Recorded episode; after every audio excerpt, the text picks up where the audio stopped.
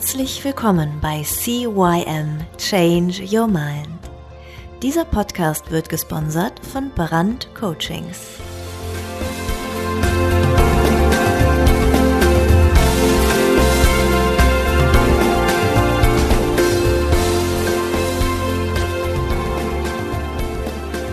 Ja, auch von meiner Seite aus ein herzliches Hallo zu deinem Veränderungspodcast Nummer 1 im deutschsprachigen Raum.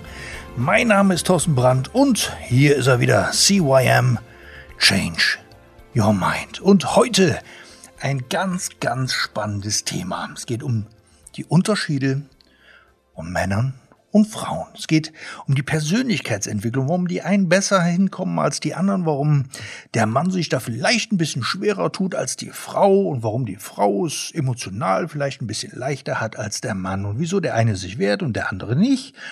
Und ähm, was tue ich, wenn der eine Partner sich verändern will und der andere sagt, ist alles Humbug? Aber damit wir da ein bisschen tiefer einsteigen können, müssen wir natürlich auch die Unterschiede von Mann und Frau mal so ein bisschen ja, aufdröseln. Und äh, ich hatte ja schon mal das Thema Männer kommen vom Mars und Frauen von der Venus. Ähm, ich weiß gar nicht mehr, welche Folge das war. Müsste einfach mal gucken.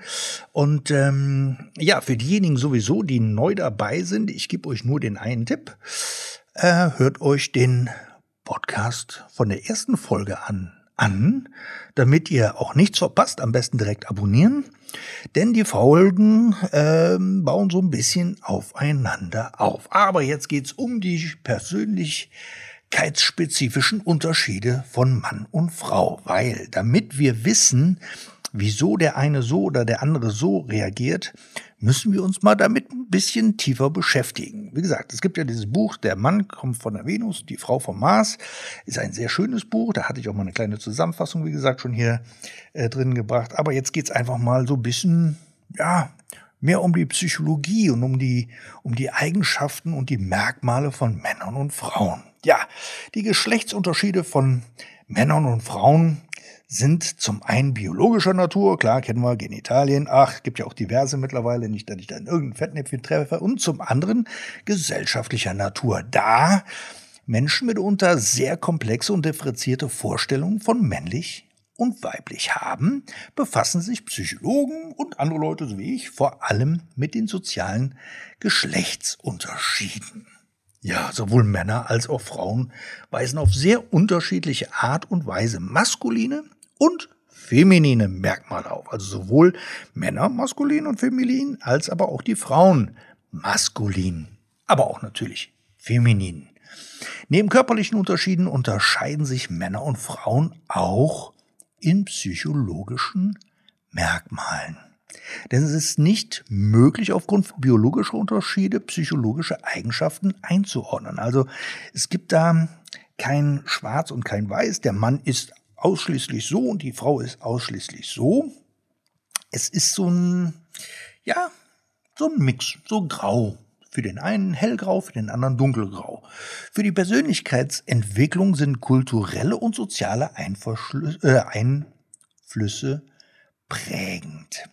Dennoch ist es interessant, die vielfältigen Einflüsse auf soziale gesellschaftliche Unterschiede hinsichtlich der Persönlichkeit zu erforschen. Das haben ganz viele ähm, Menschen schon getan und äh, haben eine ganze Abhandlung geschrieben. Typisch gesellschaftliche Persönlichkeitsunterschiede rühren aufgrund unterschiedlicher Kultur und Zeittendenzen.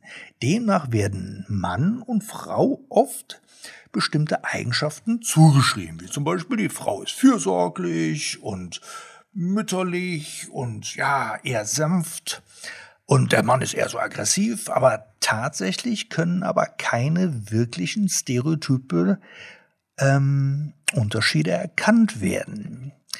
Äh, dies beweist unter anderem eine von, Moment, lass mich gucken, 1974 durchgeführte Studie bezüglich Persönlichkeitsmerkmalen und Verhalten von Frauen und Männern. Allerdings existiert ein in wenigen Bereichen verlässliche Geschlechtsunterschiede in Bezug auf psychologische Fähigkeiten. Nämlich ist es so, dass Jungs ähm,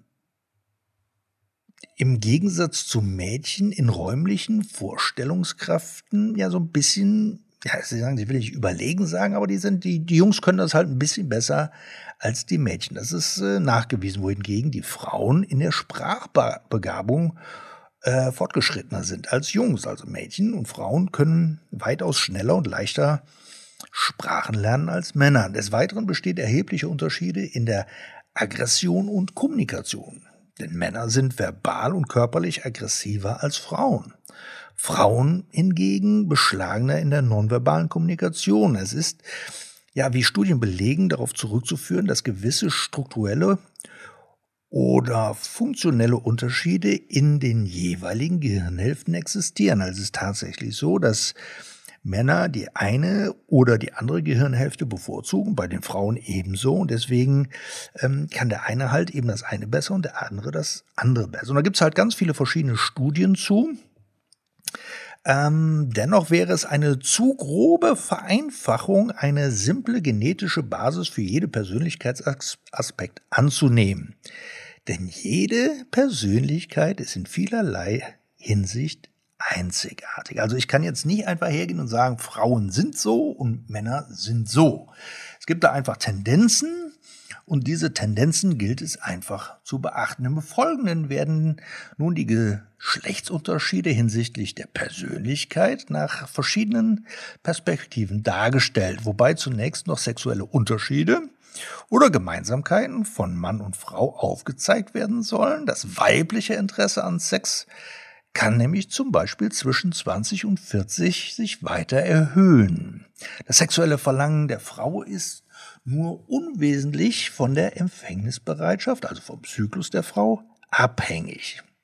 Es ist nämlich tatsächlich so, dass nur sechs Prozent der Frauen haben während des Zyklus ein gesteigertes Sexualverlangen. Das ist einfach so. Das kann man ganz klar nachweisen.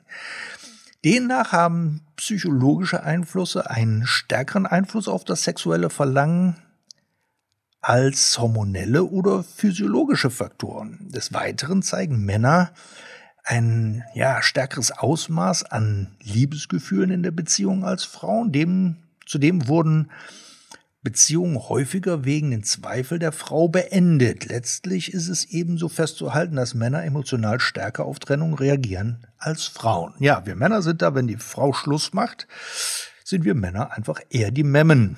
Und ähm, das ist halt eben so. Und die, die meisten Beziehungen oder viele Beziehungen werden ähm, beendet, weil die Frau ein schlechtes Gefühl hat oder weil es ihr nicht gut geht und eher weniger, ich sage absolut eher weniger, natürlich ist es auch so, dass Männer mal einen Schlussstrich ziehen, aber eher weniger, als wenn es die, die, die, die Männer machen. Ja, ähm, Geschlechtsunterschiede nach psychoanalytischem Ansatz. Ja, kennen wir, ne? Herr Freud. Nach Freud äh, versucht der Junge in der phallischen Phase seinen Vater zu ersetzen, um seiner, seine Mutter zu erobern. Demnach, Quatsch, nachdem der Vater allerdings stärker und größer ist, hat der Junge Angst vor Bestrafung durch seinen Vater. Freud führt hier die sogenannte Kastrationsangst ein. Um diese Angst zu überwinden, orientiert der Junge sich an seinem Vater und nimmt dessen Persönlichkeitszüge an. Also wir lernen durch Nachahmung. Und der Junge will natürlich seiner Mama gefallen, logisch. Und äh, weil er Angst vor Papa hat, denkt er sich, naja, dann werde ich mal wie Papa, dann brauche ich dann nicht so große Angst vor haben. Das einfach mal Zusammengefasst, durch die Bewältigung der, des sogenannten Ödipus-Krise entwickeln junge maskuline Wesenszüge und in, übernehmen Ethik- und Moralvorstellungen oder Moralverhalten der Eltern. Daraus resultiert die Entwicklung des Über-Ichs, des Gewissens.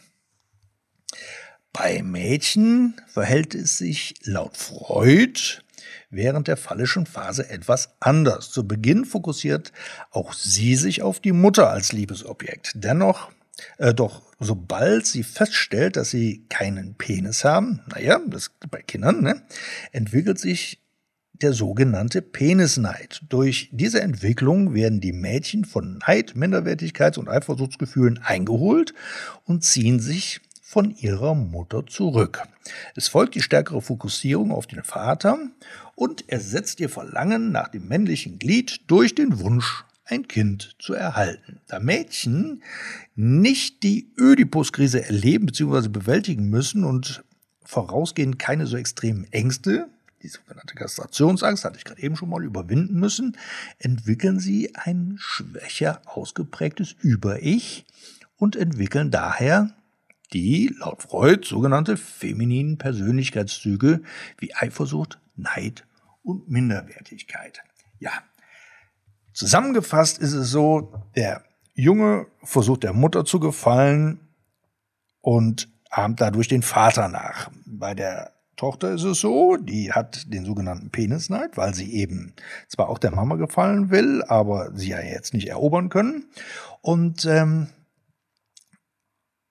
weil sie aber eben äh, dann erkennen, dass sie eben keinen Penis haben als Kind, ja, ähm, ist es dann so, dass sie halt den Kinderwunsch nach vorne drängen.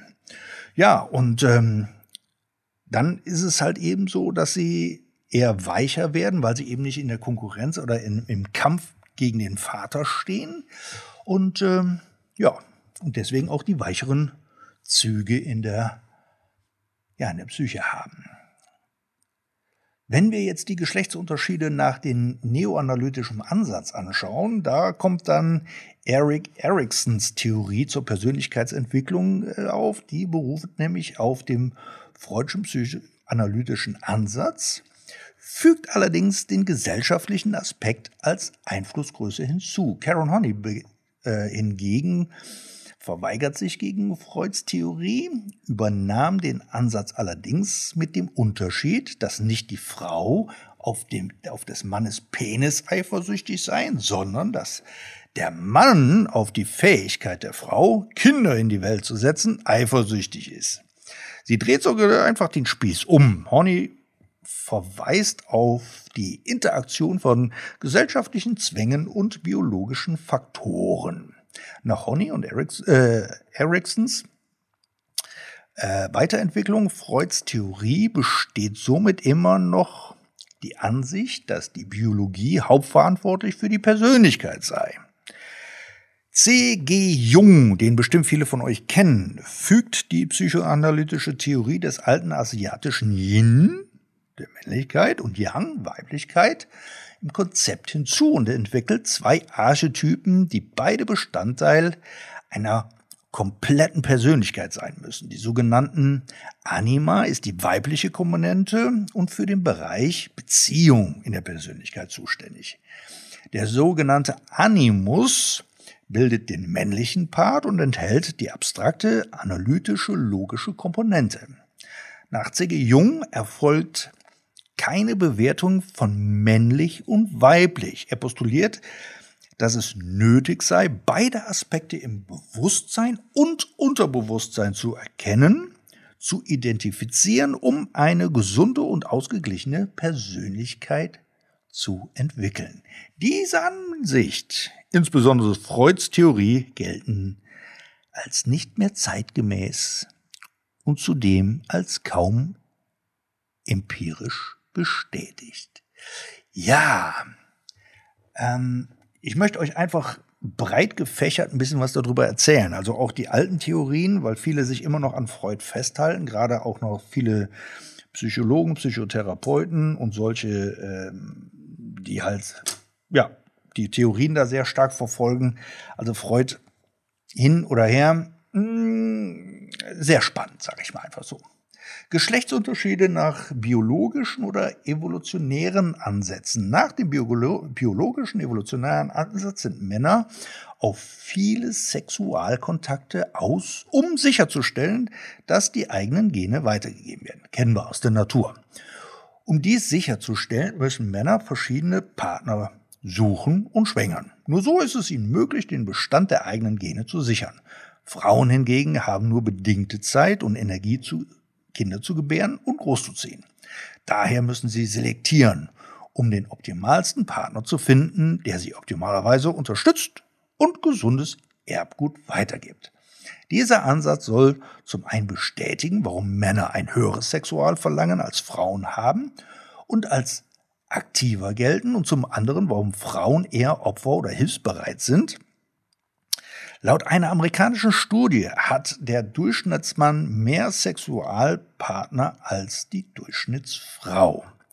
Dieses allerdings, so wird kritisiert, nicht nur evolutionäre Gründe, sondern vor allem kulturell, gesellschaftlich sowie mit verbundenen Normen und Erwartungshaltungen. Ja, kennen wir ja, ne? Wenn der Mann irgendwie äh, mal in der Jugend mehrere Mädels hatte, ah, du bist ein Hecht, du bist ein cooler Typ und wenn die Frau das erzählt, dass sie halt eben schon mit mehreren Kerlen in der Kiste war, dann ist er halt eine Schlampe oder eine blöde, keine Ahnung was. Ich will es auch nicht laut aussprechen, aber ihr wisst, was ich meine. Ähm, Geschlechtsunterschiede nach behavioristischen Ansatz. Der behavioristische Ansatz geht davon aus, dass Menschen durch Verstärkung, Modellierung, äh, Konditionierung, Generalisierung sowie durch stellvertretendes bzw. beobachtendes Lernen anderen Verhalten erlernen. Dazu zählt auch das Erlangen geschlechtsspezifischer Persönlichkeitsmerkmale. Besonders die Eltern stellen hierfür wichtige Verstärker und Modellierer dar.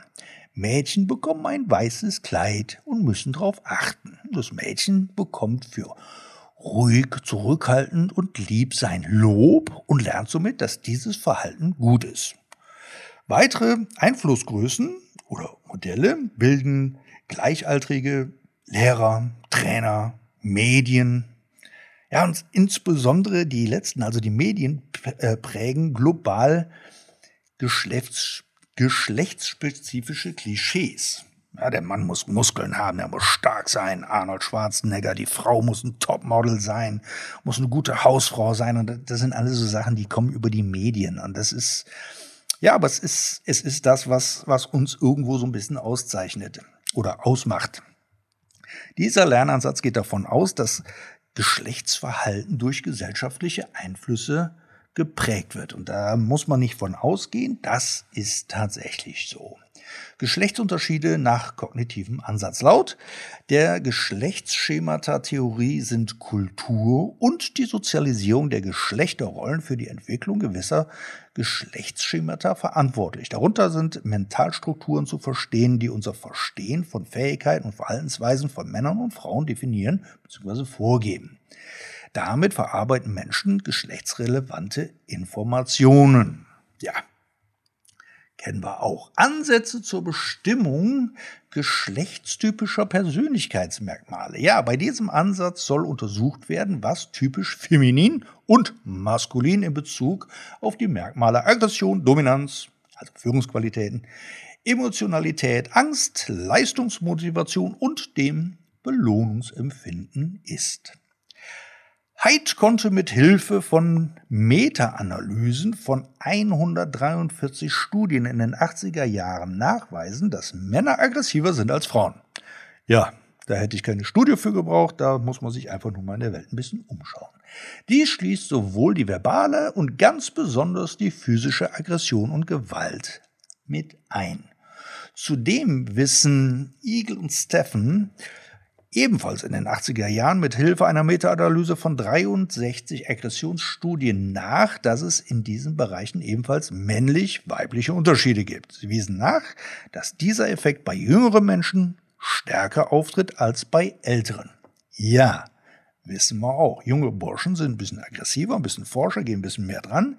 Die Mädels sind da eher ein bisschen ruhiger. Und mit dem Alter dreht sich das so ein bisschen. Die Männer, die werden so ein bisschen ruhiger und die Frauen, die werden eher so ein bisschen tougher. Ist aber auch alles gut so. Hier geht es eben nicht darum, dass ich urteilen möchte oder sage, das ist besser oder das ist schlechter. Hier geht es einfach nur ums Verständnis. Definiert man den Begriff Dominanz aggressionsunabhängig mit Schlagwörtern wie Führungsqualität, Kontrollverhalten oder Verhalten, welches sich gegen Kontrolle widersetzt, so ist hier kein geschlechtsspezifischer Unterschied zu erkennen.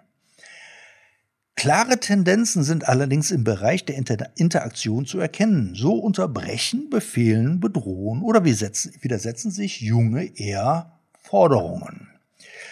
Wohingegen sich Mädchen in Ge Gesprächen abwechselnd Meinungen aneinander mit einbeziehen und diese eher anhören. Zudem stellen, ihre, äh, stellen sie ihre Forderungen höflicher als männliche Geschöpfe dar. Hinsichtlich der erlebten Emotionen gibt es ebenfalls klare Unterschiede. So weinen laut Beobachtungsstudien Jungen als Säuglinge, Klein- und Vorschulkinder häufiger als Mädchen. Mädchen und Frauen hingegen weinen laut eigener Berichten und Beobachtungsdaten öfter im höheren Lebensalter. Die Mutmaßung, dass Frauen stärkere Angstgefühle hegen, konnte allerdings nicht bestätigen.